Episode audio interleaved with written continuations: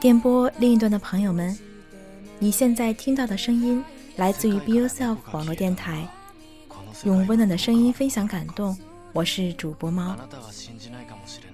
现在为你送上的这首歌，来自于电影《世界から猫が消えたなら》。 如果猫从世界上消失的话。五月十四日，这部电影在日本国内各大影院上映了。如果你也在日本，是不是已经去看过了？今晚就为大家介绍这部电影的原作，来自于川村元气的同名小说《世界から猫が消えたなら》。同时，这部作品的广播剧 也已经在去年十一月份开始发行。日本著名声优小野大辅分饰主人公和恶魔两个角色。明日死ぬんです。私はそのことをあなたに伝えに来たんです。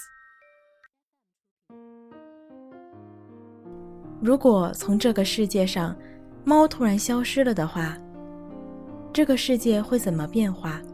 我的人生又会有怎样的改变呢？如果从这个世界上，我突然消失了的话，这个世界什么也不会改变。一定会一如既往的迎来明天吧。我接下来将要写的事情，是我引起的这七天发生的事。然后不久之后，我也将死去。这是我寄给你的第一封，也是最后一封信。是的，这就是我的遗书。故事开头。主人公被宣告已经是癌症晚期，将不久于人世。而就在这时，一个与自己长相一模一样的恶魔出现了。恶魔告诉他，可以用他最重要的一样东西换取一天的寿命。想要得到，就必须要失去。电话、电影、时钟，再到母亲生前捡回来的猫，一样一样的消失。换取自己多一天的寿命，而在这换取来的一天又一天中，他与曾经的女友重逢，回想起母亲离世前全家的温泉旅行，回想起曾用深沉的爱默默支撑着自己和母亲的父亲。最终，他在自己的生命和猫的消失之间做出了选择。也怀揣着对生命新的理解，写下了一封长长的信。这其实并不是一部悲情小说。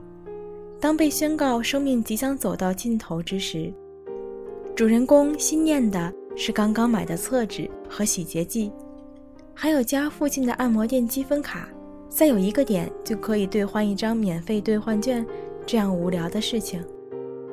全书都弥漫着一种。日式轻喜剧的感觉，甚至那只被叫做 Capits 的猫咪，居然张口可以说话，而且还是一口古文腔。然而，那些心理活动的描写、细微之处的处理，一次又一次击中了读者的心。母亲抱回家的第一只猫，临死前的安静祥和，红色项圈的鲜明色彩。与之后母亲去世，腕上的手表这一细节前后呼应，不禁让人身临其境，仿佛也在抱着猫咪那瘦小的身躯，感受得到刚刚离开这个世界不久时留下的余温。作者在每一处的生离死别之时，都没有极力渲染悲伤之情，却用这种细节打动了人心。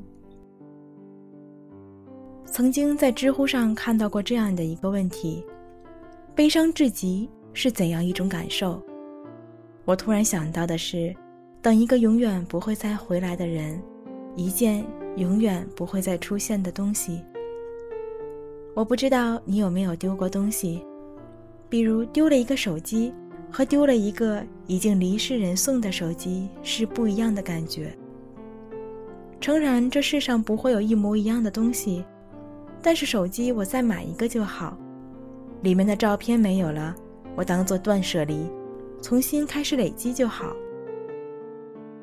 一个人离开了，再也不会回来了，是那种当你走在曾经和他一起走过的路上，坐在一起吃过饭的饭桌前，听着一起听过的歌时，你会突然想起，他不在了。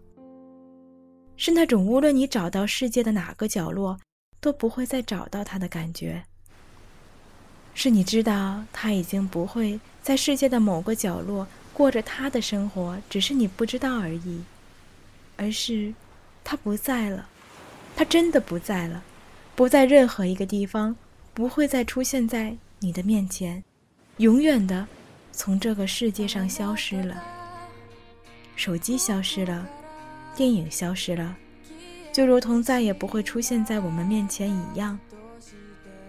书中并没有说这样东西的消失会将与其相关的记忆一并消失，也就是说，我们还会记得曾经用过手机的回忆，还保持着看过电影的那种习惯。也许你会说，当我哪天有时间了，还能去看场电影。就好像你还会说，等我放假了，我就回去看你。只是电影已经消失了，他，也已经不在这个世界了。我的一位好友曾说，当我们跨过一个年龄段，就要做好一个准备，那就是我们的亲人会慢慢从我们的生命中消失。他说这段话的时候，我好想先一个巴掌扇过去。但我顿住了，因为我无言以对。就像我看到小说最后的时候，突然想到的：我们的生命不就是用那些从我们的世界中消失的人、消失的事物换来的吗？而在我们的记忆中，却依旧保持着他们曾经在的习惯。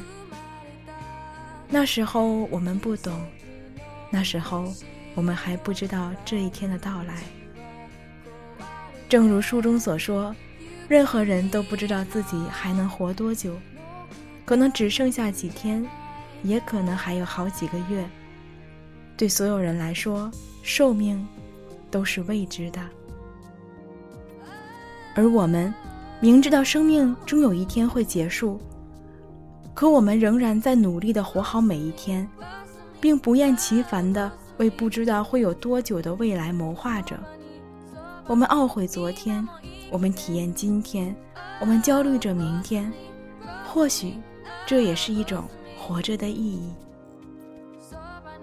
正因为它的未知，我们的人生才像探险一般，充满了惊奇。如果生命只剩下最后一天，你会不会怀抱着一只猫，坐在阳光下的摇椅上，什么都不想，抚摸着它，感受着它的呼吸？他的心跳。如果你看了这本书或这部电影，欢迎在电台下方留下你的感受。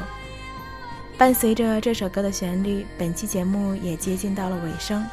希望这部电影可以在国内上映，这本书的中文版也在国内各大网站上均有销售。您可以点击搜索“如果猫咪从世界上消失了”。就会出来相对应的网站链接。感谢你的聆听，这里是 Be Yourself 网络电台，我是主播猫，我们下期节目再见，祝你今晚好梦。